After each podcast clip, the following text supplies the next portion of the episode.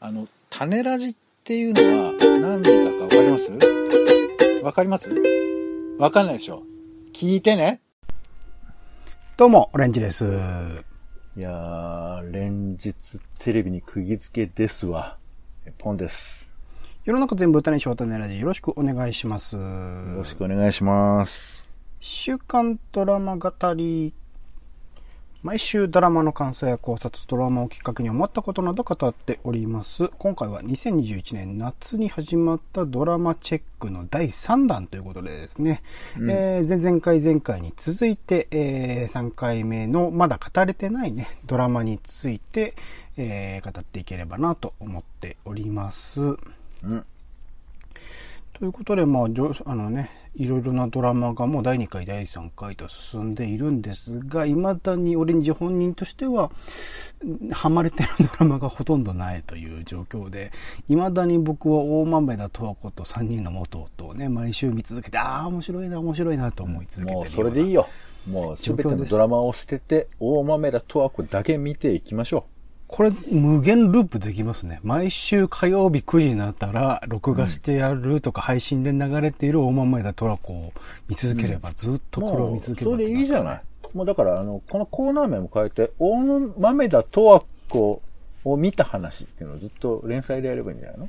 これがね、新しいドラマというものの刺激はまた違うのです。どんだけ面白くなかろうと、新しいドラマ面というだけで、ね、白くなかろうとって言い方変でしょ。どれだけ面白くなかろうと、あの、刺激っていうのはね、結構大事なのでね。あの、大豆田投稿を見てるからこそ、その軸がこうしっかりしてるからこそ、いろいろと比較して見れるってことはね、あの、これからのドラマの、日本のドラマの発展においても僕は大事なことだと思うんですよ。大俺が悪かった進めよう。豆田十和子という一つの基準を作ったことによって、進めてくれ。そのさらに先を、頼む先を行こうという進めてくれ。作り手側のね、意欲を僕は感じたいなと、頼むあの、楽しみにしておりますが、はい。ではですね、え第3弾の、おーまあ、僕の方で見ているもの、ポスポスといこうかな。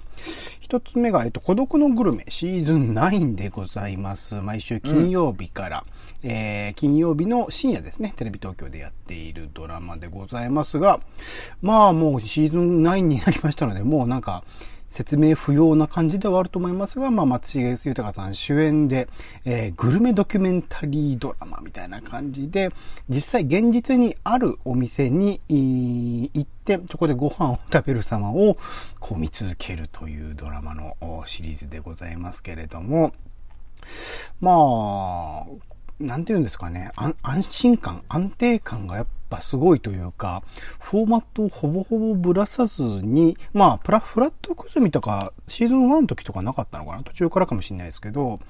全部その、まあ、井の頭五郎というキャラクター、まあ、個人でね、輸入雑貨賞ってなんかあんま聞いたことない仕事っちゃ仕事なんだけど、個人でやっている仕事で、で、仕事先でいろいろな場所、日本全国、まあ、世界、あの、台湾とかも行ってましたかね。世界各国をいろいろ営業でブラブラと回っていて、で、その仕事が一つ区切りがついたらお腹が減ってきて、それで、あの、その近くでご飯を食べるということを繰り返す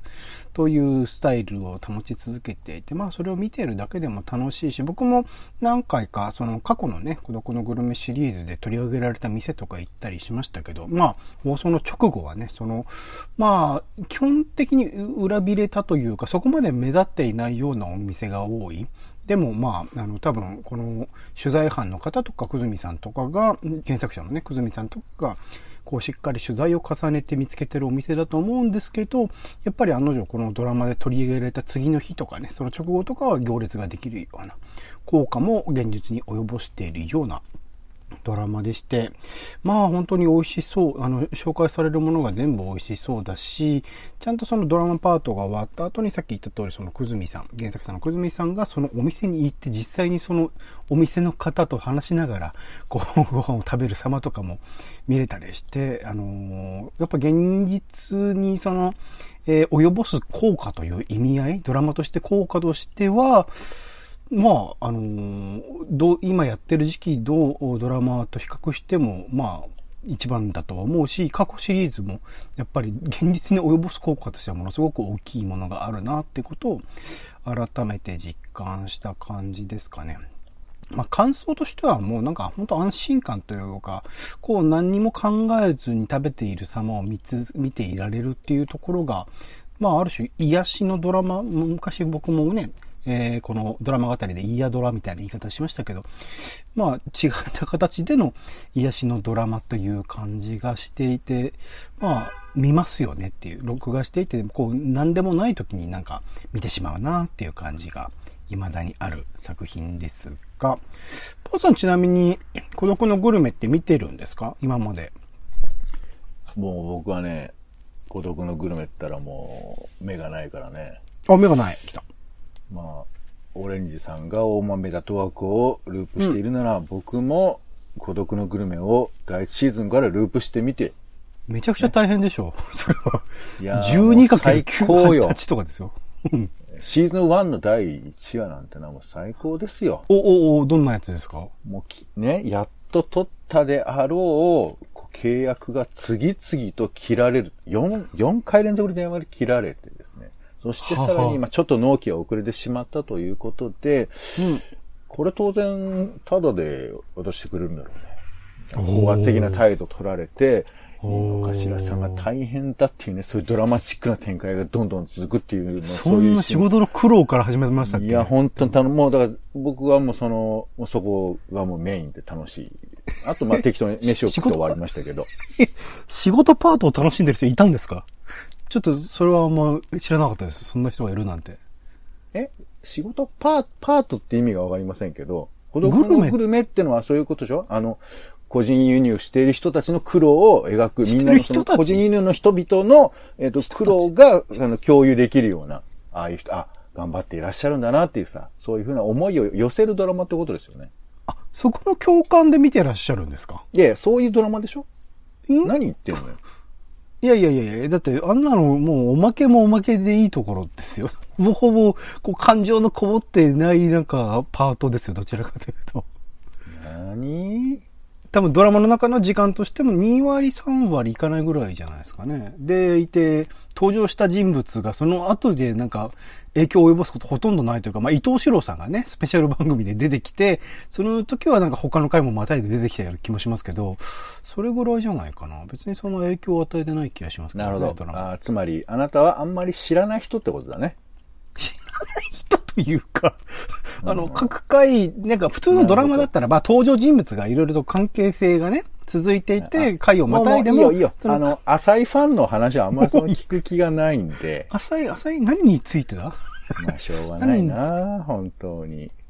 あのパートとも、なんか、なんて言うんだろう。僕にとってはやっぱりグルメパートがメインだったりするので、うん、その、仕事パートっていうのは、おまけもおまけで、とりあえずね、このだって、まあ、ちぎとかさんのキャラクターがね、うん、そう、あの、食えてなかったら、こんなに注文の仕方をするのは不自然だろうということで、仕事パートで一応儲けてるんだよってことを見せるために必要なのかなと思ったんですけどね。逆にマニアックって言い方もできるかもしれないよね。逆にマニアック？なんか飯食ってるシーンはもうあの、ちょ、確か長いの飯食ってるシーンが。だからその時間は歯を磨いてたりとかして、うん、うん。時間ね。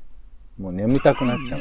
え、ポンさん自身がですか？えー、これ、この以降はですね、ラバーガールの YouTube 見ていただければ、えー、十分だと思いますんで、話は以上です。ありがとう。はい。まあまあいいっすよね。確かにね。グルメパートだけじゃないっていうところの魅力は確かに見るべきなのかもしれない。ラバーガール先輩のネタで全てなんで。本当に。あのちなみに、ちなみに前、前回かな？前回か。小坂井和樹さん出てきましたね。また俳優としての。どうでした、はい、小坂井さんとしては。どうでしたって言われても。こう、まともなことを言わない店主という。いやいや、あのー、わかんない。ちょっと多分あんま見てなかった。小坂さんが出てたのは、ね、この人冗談ばっかりなのよっていうふうな、この苦い家族ドラマのシーンは見てましたけど、ね、食ってるシーンはほとんど見てないですね。マジか。メインだと思うんだけどな、美味しそうに金目鯛とあと刺身のね、船盛り食ってましたよ。先輩の、はい、ネタを見ていただければと思います。そ、そこに落ち着くのかよ。はい。じゃあ孤独のグルメそんな感じで、続いて茶道2021ということで、えー、っと、これも、えー、孤独のグルメの直後にやるという時間帯ですね。テレビ東京でやっています。えー、まあ、茶道という、まあ、サウナ、日本各地のサウナに行き、そこで、まあ、実際サウナを浴びる。まあ、かなり孤独のグルメフォーマットによったという感じではあるんですが、一応その主要3人のね、登場人物、中田さん、偶然さん、イケメン虫尾さんというキャラクターが3人こっちはいて、そのコミュニケーションの中でそれぞれがね、行った、まあ、サウナの話とかを、まあ、エピソードとして語るという体をとって、まあ、実際にそれぞれの現地、日本全国各地に行って、サウナに入る様子をまあ見るという感じになっているんですけれども、まあいろいろな意味でね、小山田圭吾さんが、あの、オープニングテーマを務めていたんですが、ちょっと諸事情でそれが、あの、音楽が止まり、BGM としてこう、なんだろう、音、音、あの、自然音ですね。水が滴り落ちる音か、えー、サウナストーンに水をかける音とか、そういうものを BGM に、あの、オープニングのスタッフロールみたいなものが流れるっていう、すごくシュールな感じ。まあ、それはそれでね、このドラマの感じにも合っててすごくいいなと思っているんですけれども、まあ、独佐試験吾さんっていうのかな。あのー、音楽の担当の方の音楽がもう何とも言えず僕は好きで、別にサウナ自体は、あのー、そんなに興味があるものではないし、サウナに入っているっていうことを、こう、なんだろう、自分自身のアイデンティティとして持ってる人むしろ嫌いなんですけど、なんかその、サウナに入って、えー、いろいろそのサウナの、それぞれのね、日本各地サウナの中でもいろいろな設備があったりとかして、そういうものを紹介してくれるのは、あ、なるほど、一口にサウナといってもこれだけのパターンがあるのかっていう風なところで、なんか面白いなと思うし、サウナを実際に作ってる人もね、時々出てきてその人に対してどういう思いでいるのかっていうところのインタビューみたいなことも、まあ、ドラマパートではある、まあ、原田泰造さんが演じる中田というキャラクターが一応聞いてるという体は取っているんだけれども、なんかそこで答えられてることはリアルの声だったりするので、その作り手自身、場を作る人たちの心情を考えてることみたいなものを知るという意味では、そこの構造自体も、そこの、なんだろうな、聞かれていること自体もすごく、えー、興味深い作品ではあるし、まあ、全体を通して、まあ、孤独のグルメと同じくこう見ていて、なんか別に何も考えずにも見ていられるし、でもふとその言葉として語られることから何か気づきみたいなものも得られたりするという意味で、すごく、なんだろう、安定感のある同じくドラマだなと思いました。で、最新回においては、またあの、磯村隼人さんが演じているキャラクターと、あの、それの元々の地元の仲間かな。で、えっ、と、野外の屋外の、川沿いに、あの、サウナの、その、テントみたいのを立てて、実際に入ると、まあ、実際の現実のサあるサウナに行くというよりは、そこの場所に行ってサナを、サウナをするということで、どちらかというと人間関係、その二人の関係性をこうドラマチックに描くというところで、また茶道の、まあ、フォーマットから逸脱するながら、孤独のグルメでは今までやってこなかったような試みもやっていて、それはそれでなんか、藤原季節さんというですね、今をときめく俳優と磯村隼人さんとその二人の組み合わせのコミュニケーション、会話の感じとかをすごく見てて、面白かったので、まあ、あの、えっ、ー、と、根本のんじさんというね、観察医朝顔とかを、えー、担当されてる脚本家の方でもあるので、しっかりドラマを作れる人ではあるので、そこら辺のドラマパートもなかなか、えー、面白く見られたなという感じではあります。だそこら辺はちょっと孤独のグルメとはまた違う方向も模索しているのかなというところで、このチャレンジ的なところも僕は好感を持って今シリーズは見ている感じですが、ポンさんちなみに茶道は見てますか？前のシリーズ含めて。えー、初回をちょっと見たかな？うん。うんうんうんうん。どうでした？うーん、うん。あの、はい。それほどでもっていう感じですね。あ、本当？ササウナ自体はどうですか？興味は。サウナ、そうね。あの、まあでも、えー、何？サウナで整うっていう概念がはいはい。このドラマの中でも出てきたり、うん、あとなんか、あの、BS 朝日でサウナをめでたいっていう番組が。はい、ダミツさんですかな？うん。そう、えー、ヒャダインさんとかも出てるかな。いろんな地域の、えー、サウナを、まあ、紹介するとや紹介する番組なのかな、うん、いうのがあったりとかして。まあ、それもなんか、まあ、整うっていう概念が出てきて、うん、やっぱサウナフリークたちの世界があるんだなっていうのを、まあ知ったっていうことですかね。うんサウナ、水風呂、日光浴みたいなやつですよね。それを繰り返すことによって。まあそう、うん、そういうフォーマットもあるようだけど、まあなんていうか、それだけでない、その、ちょっと言葉には説明しきれない、あの概念っていうのは、多分まあ体験してみないとっていうことなんでしょうけど、それをこうドラマの中でなんとなくこう体感できるような、そういうドラマでもありますよね。なんかちょっと、あの、科学文様じゃないですけど、なんかどっかの世界に飛んじゃってる感じの描写を、佐渡では意図的にやってますね。整った、つって。うん、そうね。なんかそういうトリップ感もあるのかもしれないですね。なんかああいうトリップ感僕味わったことがない。一回、その、サウナ行って、た、たい、なんだろう、試したことがあったんですけど、まあ全然なんなかったですね。なんなのか、本当なのかなっていうのだから僕は未だに疑ってます、あれは。まあ、トリップっていうか、まあ、心地よいっていう気持ちを自分の中で、こう、探していくみたいなことなんじゃないの？なんか与えられるっていうよりかは。うん、うん、うん、うん。うんまあ自分なりにそうかも。そうそう。俺なんか、うん僕はその仏教的な意味合いでの悟りみたいなものなのかなと思ってたんですけどね。まあでもね、悟りもそうじゃないの？誰かが、はい、これ悟りですってくれるんじゃなくて、悟りってのは何だろうかってのを探すっていう、まあ修行みたいなものでしょうから、うんう ち、あの、想像ですけど全部。うんはい。一回ちょっと体験してみたいですね。これだっていうのをね、やってみたいですね。見つからんのよ。ガンダーラよ。カンダーラだもんね。そうだよね。愛の国、カンダーラ。まあいいや。はい。では続いてですね、これは、えっ、と、東京では、えっ、と、一般、地上波では見られない番組から、初上時まであと1時間ですね、7月22日から始まりました。一応 MBS などのチャンネルで、木曜深夜0時59分からやっている。で、僕は TVer で、えっ、と、見たんですけど、まあ、恋人たちが初めて結ばれるまでの直前1時間を描くというですね、なかなか攻めている企画でですね、なんか多彩なセックス事情とかを描いていくドラマなんですが、僕は、これ、えっと、演出がですね、橋口亮介監督、ポンさんとかも見てますよね。あと、三浦大輔監督、大久明子監督などですね、結構、あの、有名なはハッシュとかですね。橋口洋介監督、そうですね。ハッシュとか、えっ、と、ぐるりのこととかですね。三浦大輔監督は、えっ、と、恋の渦、愛の渦とか、あの、あそこら辺の作品、まあ演劇でもね、えー有名な方ですけど、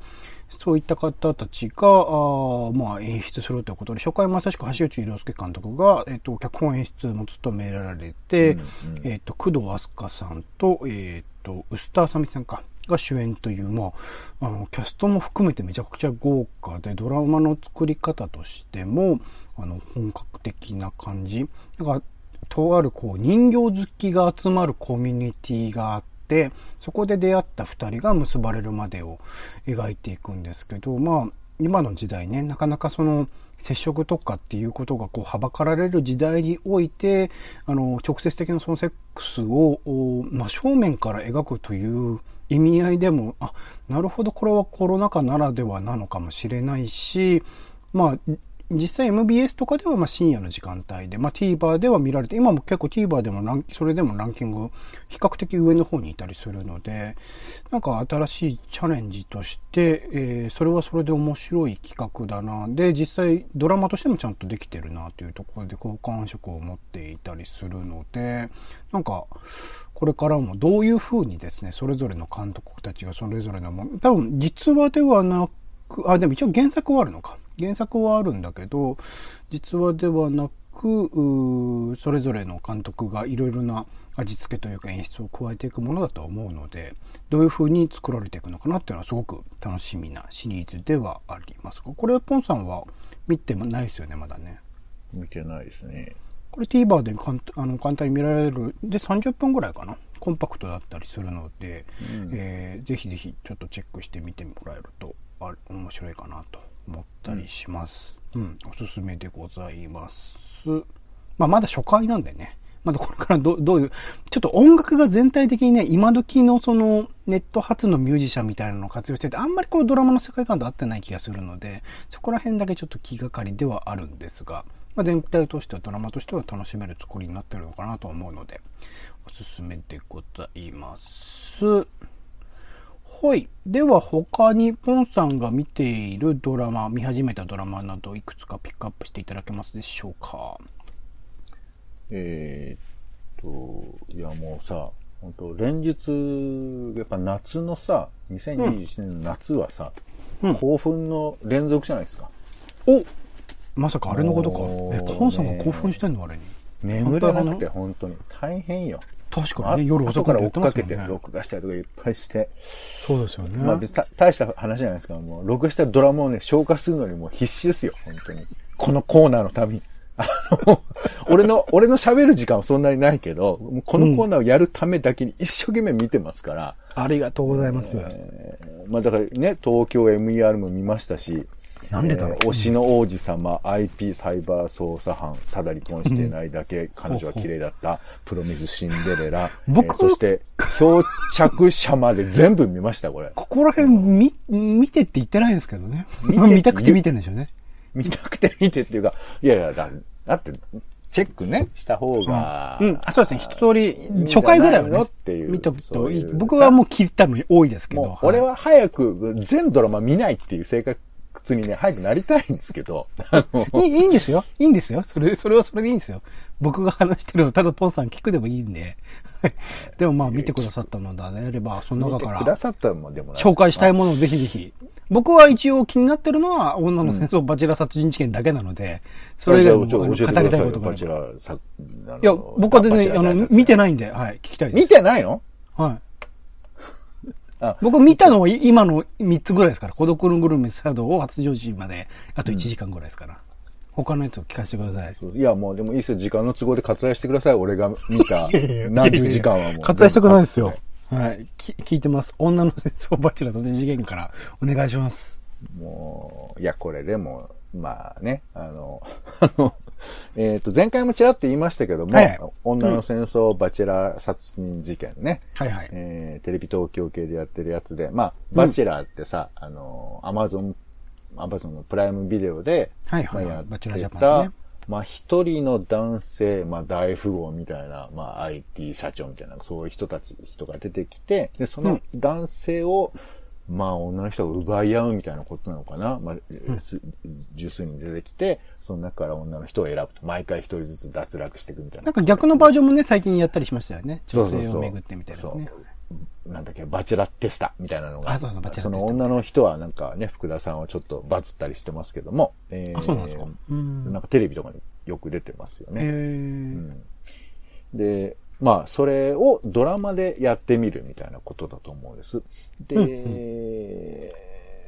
まあ、バチェラー自体がさ、俺はなんかあんまりこう、好きじゃない系っていうんですか？僕もそうですね。興味持ってない系ですね。うんいや、でも結構世の中では人気なわけよ。その、うん見てますね相乗りみたいなもんで。アフターシックスジャンクションで紹介してるカルチャーで唯一触れてないぐらいかもしれないです、僕は。はい。ああオレンジさんの話ね。うん。はい。で、まあまあ、そうなんですけど、まあでもやっぱその人間模様が濃くなるだろうなとか、あとまあ海外なんかだとさ、もうこういうものはもうめちゃくちゃに流行ってたりするから、うん。うん。まあそりゃそうなんだなと思いつつスルーしてて、やっとその醍醐味を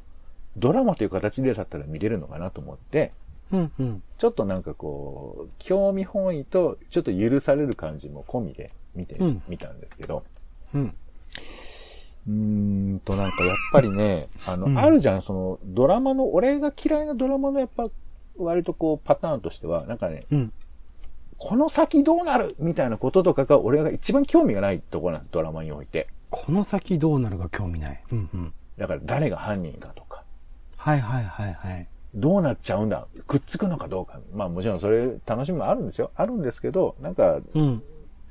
だからなんでそうなったのかとか、その理由とかは、一番ミニマムなのはその会話劇みたいなところが、まあドラマ、リア、あのね、ほぼリアルタイムで見るような、このドラマの面白さかなと思っているんですけど、うんいや、これがなんかね、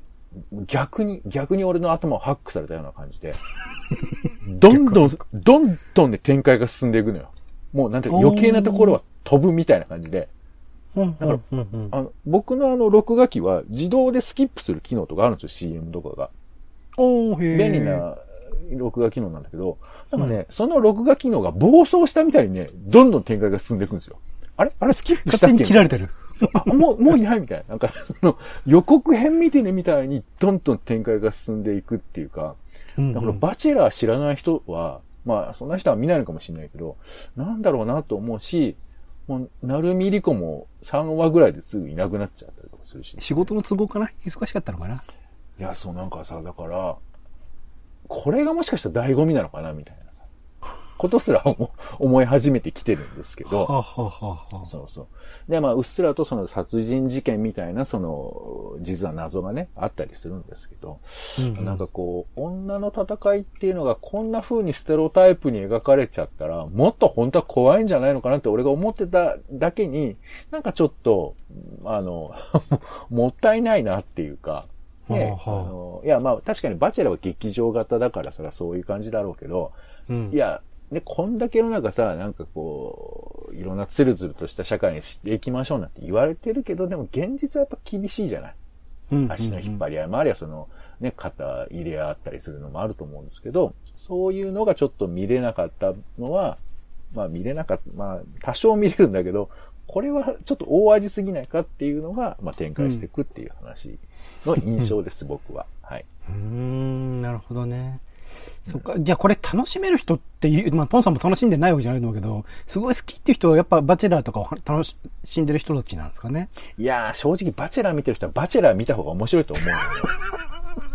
じゃあ誰に向けてんだよ。やっぱ軽いもんね、だってそれは。はあうんいや、本当に、噂だけだけど、めちゃくちゃ厳しいらしいからね、なんで選ばねえんだとか、なんかそれで炎上するぐらいやっぱり、だから本当はだからネット上の反応としてね、バチェラーはね。あの、バチェラーの方はね。だからやっぱりリアルと作り物の、まあでも、その設定が面白くて、割と有名な女優さんとかがたくさん出てらっしゃるんじゃないかなとは思いますけどね。なるほどね。そこら辺の確かになかなかできない役ではあるのかもしれないですね。人を殺し合うみたいなね。そう。だから女の戦争を舐めんなよっていうのが、まあ俺の感想かな。なるほど、なるほど、なるほど。ありがとうございます。じゃポツポツとあんまりこう長くなくていいので、東京 MER ど、どんな感じかって聞いてもいいですか？あと、はいあ、漂着者もか。漂着者。断片的なんですけど、ちょっと、あのもう4話ぐらいやってるから。なんか視聴率上がってるらしいですね。全話見れてないんですけど、見まして。いや、なんか、あのー僕は割と嫌いじゃないですよ。あの、それは、まあ、なんていうのかな、えー、アンナチュラルっていうドラマありましたけど、はい、石原さとみさん。アンナチュラルっていうドラマは、まあ、その、いきなりそっちの話からしちゃうけど、その、まあ、現実には存在しない捜査機関というか、その、検視機関みたいな、公の検視機関を、えー、作っ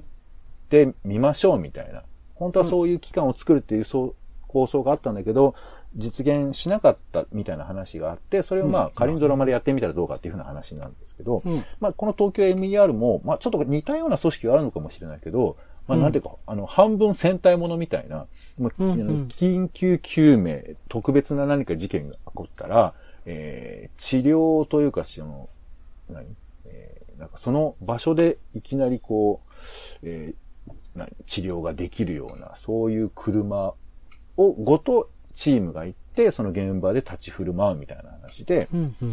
まあもしこういう風な人たちがいたら、す、安心だろうなというか、なんかすごい、プロフェッショナルってやっぱり僕らのある種の憧れじゃないですか。うん単純にすごいっていうだけではなくて、やっぱプロが立ち振る舞うことによって、あ、こういうやり方が、まあ一つの最新な現場のあ正しいやり方なんだってのがわかるから、ね、だからそのほら、いろいろマスコミとかで見てるプロフェッショナルの現場があまりにもひひどかったりすると、そんなん冗談見てじゃんと思うけど、まあ、うん。まあ、そのドラマで見てる、この東京 MER とか見てると、あの、セゴドンとかの指示とかも、まあ、いわゆるその、医療もので大きく叫んでさ、おい、今どうな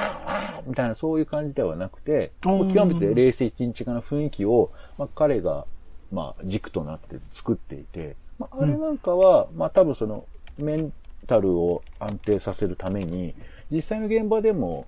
なんかそういう訓練とかきっとしてると思うんだよね。興奮したら負けだし、いかに冷静に自分の知識とか見地とかを出せるような、あの、精神状況にするかみたいなこととかもきっとあると思うんですけど、まあ、その辺とかもおそらくは、えープロがやってるようなこととか、まあ、もしくはその、鈴木さんが考えたようなアイデアでそういうことやってるのかなと思うので、なかなか面白く、さらに、まあ、俺が見た回だけかもしれないんだけど、いや、それはね、あの、立てこもり犯と対峙するような回なんですけど、うん。まあ、要は、出動のシーンから解決までのシーンが1話丸々時間使ってるわけなんですよ。ん。多分どの輪もそうなんじゃないかと思う。まあ、つまり、これはその、なんかいろいろこうあってっていうドラマじゃなくて、もうまさに緊急出動してるし、時間しかドラマじゃないわけですよ。基本的には。うん、うん。で、これはなかなかこう、すごいなと思って。やっぱどうしてもさ、あのシーンはとかいろいろこう、まあもちろん回想シーンは若干はあるんですけど、基本はそのシーンだけで1時間ドキドキとした時間を作るっていうのはなかなかすごいなと思ったりもするので、まあ差別化もできてるような気もするし、無論その医療ものなんて山んごつ作られてますから、それはまあ似てるって言われちゃ似てるんだろうけど、僕はいくつかのこの新規要素と医療にあそうあってほしいっていう願いみたいなこととか。うんで、まあ、ちょっとここが賛否なんですかね。そのやっぱ医療従事者っていう言葉がやたら出てくるんですよ。まあ、い今ね、そういう言葉がちょっと流行ってもいるわけで、うん。まあ医療従事者の方たちに感謝みたいな、最後にもちょっとそういう実際の医療従事者の写真がパッと出てきたりするので、まあその辺は、まあまあ今時期だしっていうのもあるとは思うけど、ただやっぱりね、その、彼らを主役にして、そういうふうになんか演出する気持ちはわからんくもないなとは思いますけど、まあまさにね、彼らが本当に主役の1時間っていう感じが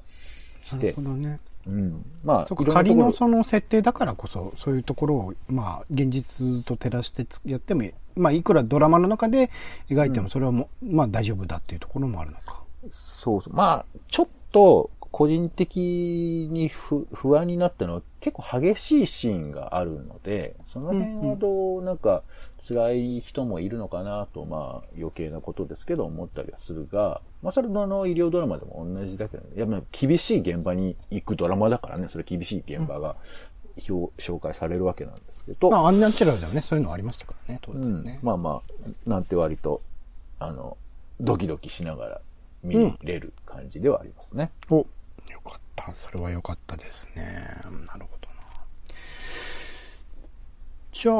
そっか、東京 MR とかもじゃあちょっとチェック。でも第5話だからな。今から乗るのも難しいですが。いやいや、まあいいと思いますよ。あの毎回、あの、れ連続性はあるようなないようなところがありますから、多分その伏線張ってるやつは、まだ、あの、爆発しないというか、もう2、3話後に、多分、あの、このし期間を、えーうん壊すべきだみたいな議論とかどうせ出てくるんでしょう、おそらくは。ナチュラルそういうに。はい。そう、そう、まあ、その手の話は、まあ、あまりメインではなくて、やっぱり鈴木亮平さんの指示の感じとか、どうやってチームをまとめて動かしていくかってあたりが、まあ、一番の見どころかなと、あの普通に思いますね。はい。うん、うん。ああ、じゃあ1話ずつで見ていっても楽しめるかもしれない、うんということですね。じゃあ、漂着者一言ですいません。感想一言で？はい。1時間だよ、このドラマ。うん知ってる、うん えーっとね、一言で言うの。えーっと、そうだね。えーっと、秋元康の顔が浮かんでは消えないっていうドラマかな。これ誰だ？脚本は鈴木治とかでしたっけ？じゃあじゃあ、秋元康さんが、えー企画、えー設定みたいなことを作って、脚本家は別の人みたいなんですけど、別の人か。なるほどね。まあでも、あの、そういう意味ではん、まあ多分、これは逆な意味でちょっと切ないんですけど、これやっぱ結構特殊なドラマなんですよ。あの、うんうん。まあ短めに言うと、斎藤匠が謎の人として現れてうん、漂流して、で、その人が病院に入ってるうちに、なんかいろんなこう、子供の事件が起こるみたいな。で、この人が関わってるんじゃないかって思われるんだけど、どうなんだろう？で、さらに言えば、なんかいろんな不思議なことが起こるみたいな。なんか、こう、他のドラマにはちょっとフォーマットとしてのなさそうな、と独特なフォーマットなんだけど、まあ、その上にさらに秋元康風味の振りかけが各所にかかってて、そのメタ的な視点が随所に入ってくるわけですよ。斎藤匠が出てるのに、あれ？これ斎藤匠じゃね？みたいなこととかをさらっと出てきたりするみたいなことがあって、まあそれはでもよくあるパターンじゃ今までずっとあったわけですけど。あったあった。まあだから、なんか、うん秋元康さんだったらこういうちょっとトリッキーな設定ができるんだな、みたいな。ね、他でもあるんですけど、やっぱ、まあちょっと時間が特殊にも、特殊なこともありますけど、まあこういう自由度が手に入れられるのは秋元さんというね、ネームバリューもあるのかすなと。ごいですよ。こう、その、ば番組の紹介のところに、希代のヒットメーカー、木本康が、天才性と狂気で生み出した新感覚ドラマが誕生って書いてますからね。なんかまあ、あと余計だけど、こう宣伝とかもどうなんだろうね、そろそろなんか。あのーねうんまあ、ちょっとはみ出ますけど、なんか、スポーツニュースとかでさ、はいはい。やたら興奮してそう、なんか、あのー大きい声出す人とか多いじゃん、スポーツニュースの時って。はいはいうん。あのパターンとかもやめりゃいいのね、なんか。っていう感じで、秋元康紹介するときになんかこの、やたらぶってさ、なんか、ん。どうだってや、もうそうしないと客が、え、マジでやるの？っていう風にならないのかもしれないけど、なんかこの、どっかで聞いたパターンみたいなのをめちゃくちゃ常用するのは、なんかこう、秋元さんもかわいそうな気がするぐらいね、しますけども。ね。そうね。まあでも自分で企画してるからの難しいところですけどね。まあ宣伝込みもね、あるのかもしれませんけどね。まあ、それを出すことによって、まあ、あなたの番ですとか、一応共演 NG とかそれぞれ話題にはなってるので、その並びでっていうところはあるのかもしれないですが、あ、じゃあ、これまだ第2話とかですもんね。最近始まったばっかりだと思うのそうで、ですね。次がこれちょっ2話かなとじゃあ見。てみようかな。そのフォーマットがどうなってるのかっていうところも含めてちょっと気になるところなので、はいち。ょっと見てみようと思います。ほい、そんな感じで、多分これで、ひほぼほぼ一通り、まあ、あの、ライスではちゃんとしますとかね、あとグラッパーバッキは BL ではないかと考え続けた乙女の記録とかね、ちょっと気になるドラマはまだちょっと先にはなるんですが、ありますので、まあそこら辺も出てきたらまた、えっ、と、拾って、えー感想でもシェアできればなと思っておりますが、まあ、あの、いいの？無理しないでね。プロミス。シンデレラの話、みもう俺見たけど。いいの？ちょっと見たけど、ちょっとゲームが来そうになったので、もういいかなと思うので、はい。彼女は綺麗だったの話、推しの王子様。いい、はい、これ。全部。僕はいいま、あの、いずれ、これから先ですね。ポン予約しといてもらえる？そう。あの、みんな、見ちゃダメっていうのを。基本的に見ないでいいですよ。基本的に今期は何も見ないでいいので、見たいのだけ見てもらえれば。こはい今後さ、俺は従々に見るから、本当に。だから、あの、全然、あの、求めてもないです。見たいものをポンさんが見てくれればいいので、見たくなければ見ないでも全然いい。見なきゃ面白いかどうかわかんないからさ。あ、じゃあ、じゃあ、じゃあ、そしたら見てください。そしたら勝手に見てください。見て、許可を仰ぐまでもなく。はい。許可うん、まあまあ、ただ紹介しないことがあるってことですね。はい、わかりまはい、した。全然あると思うので。はい。はい。あの、これから先そういうドラマについていろいろ語る機会は毎週ありますので、その場でまぶしていただければと思っております。はい。ということでですね、今回は2021年夏ドラマチェックパート3ということで、えー、孤独のグルメのシーズン9、そしてサード2021、えー初上映まであと1時間、あとは女の戦争バチェラー殺人事件東京 MER、う走る緊急救命室、さらに漂着者について紹介をさせてもらいました。お相手はオレンジと、えー、いろいろね、ドラマ見てきたんですけど、一番面白いドラマ。古畑任三郎でした。面白い。本当に、助けてよ、オレンジさん。えー、ポンでした。種ラジ、また。